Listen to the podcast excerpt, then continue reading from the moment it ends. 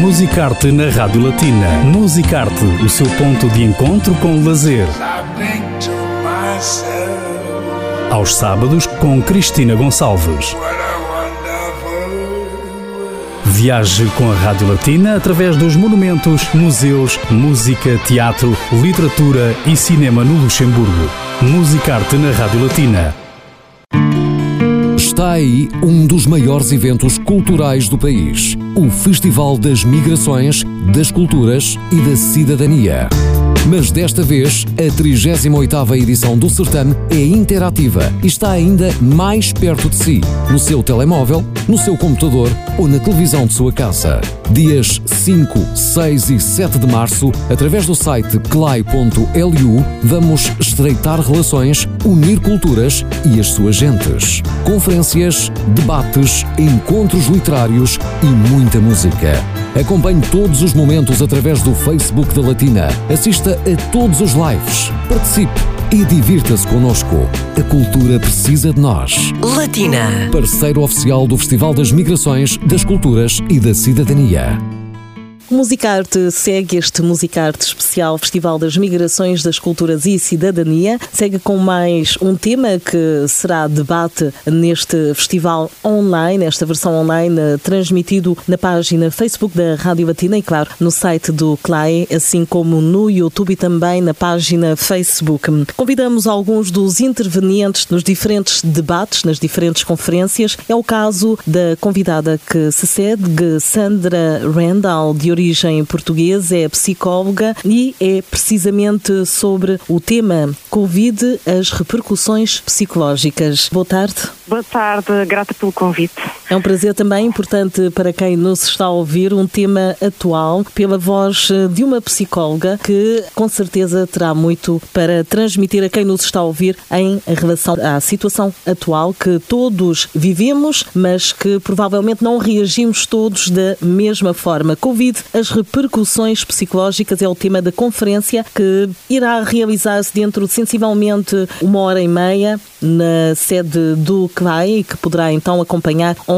Portanto, este tema é sempre atual, os problemas psicológicos que se devem a tantos fatores, mas hoje mais do que nunca é sim, hoje mais do que nunca, não é? estamos a ser convidados, a vida convidou-nos a é? este desafio. Aquilo que eu acredito sinceramente é que o Covid veio amplificar aquilo que cada um de nós já estava a viver. Hum? Não é? E se de alguma maneira nós já tínhamos alguma fragilidade, ela está a ser exacerbada. Se de alguma maneira já éramos resilientes, ainda nos tornamos mais resilientes. Mas sim, e também temos também que perceber que existem aqui dois campeonatos. O campeonato das pessoas que perderam o trabalho, não é? que estão com mais fragilidade económica, não é? que também sofreu, e as que sofreram o Covid, que também apresentam segundo alguns estudos que estive a, ler e a analisar, apresentam, a passados seis meses, mais sintomatologia ao nível da depressão e da ansiedade. E temos o outro campeonato das pessoas que puderam manter o seu trabalho e que, de alguma maneira, a maior diferença é o distanciamento social, não é? Uhum. Mas puderam manter o seu trabalho, trabalham a partir de casa, mas que ao mesmo tempo também se vêem com outros desafios, como por exemplo a solidão, não é? A falta Exatamente. de toque, a falta da proximidade. E isso também vem-nos trazer, nós somos, nós somos animais sociais, somos animais de afetos, precisamos do outro para nos construir, para nos relacionar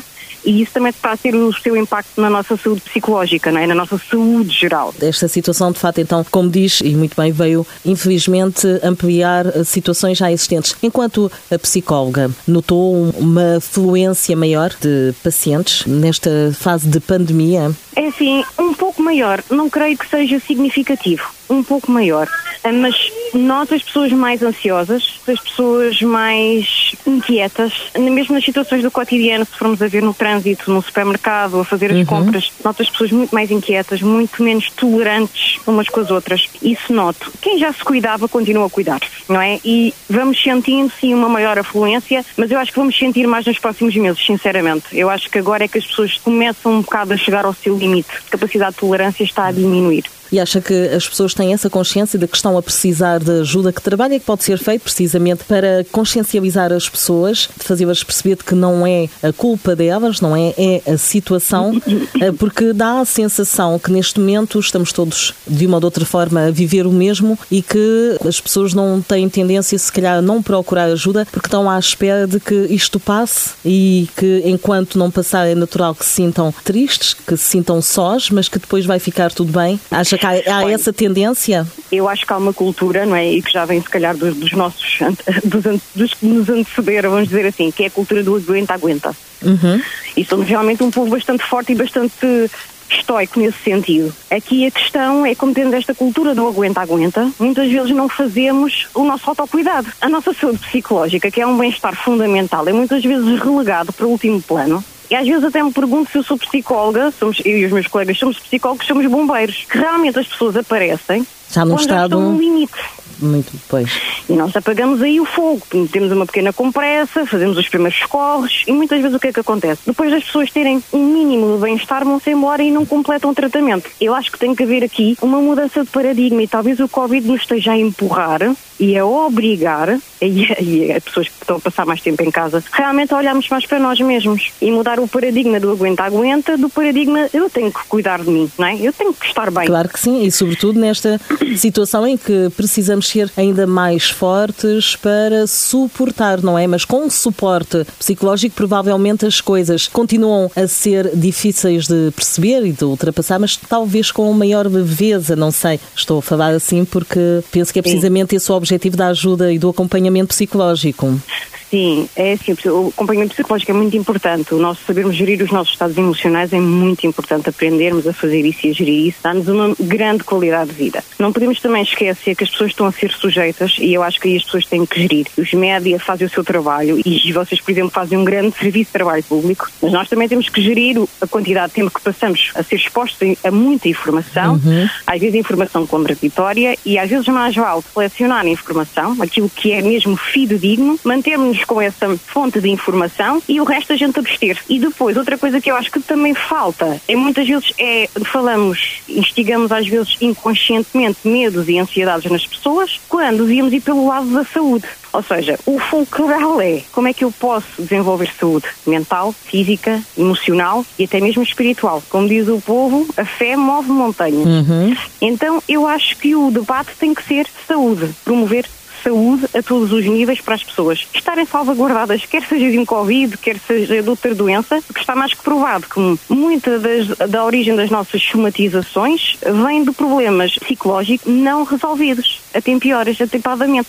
Toda uma vida, toda uma sociedade que nos obriga, não é? Que nos obriga a um desempenho máximo a toda a hora e a todo momento. É uma pressão da sociedade que nós cada vez mais, eu acho que também temos que fazer um shift e chegar a um ponto de equilíbrio. O que é que é aceitável exigir de mim e depois o que é que não é aceitável e recusar, né? mas recusar de uma maneira bastante assertiva e estar mais ao meu serviço também, estarmos mais ao nosso serviço. Não tanto de uma maneira se calhar egoica, uhum. como se calhar fazíamos um bocado infantil e autocentrada, mas centrar-me nas minhas necessidades. Eu se calhar às vezes preciso de descansar. É legítimo. Não, é legítimo, mas eu acho que há muitas pessoas que sentem culpadas por terem necessidade de descansar, necessidade de desligar o telemóvel depois do trabalho, necessidade de, de, passar um fim de semana somente dedicados aos filhos e à família, ou mesmo tirar tempo para si, de lazer, tirar um fim de semana seus filhos. Muito boa gente que não faz isto e que se sente culpada quando tem um mínimo comportamento de autocuidado que se sente culpada. E é isto que nós temos que mudar, porque é assim, se nós não estamos bem, se não cuidamos de nós, quer dizer, não é sustentável. E estamos a entrar num jogo bastante perigoso. Isto já chega do Covid.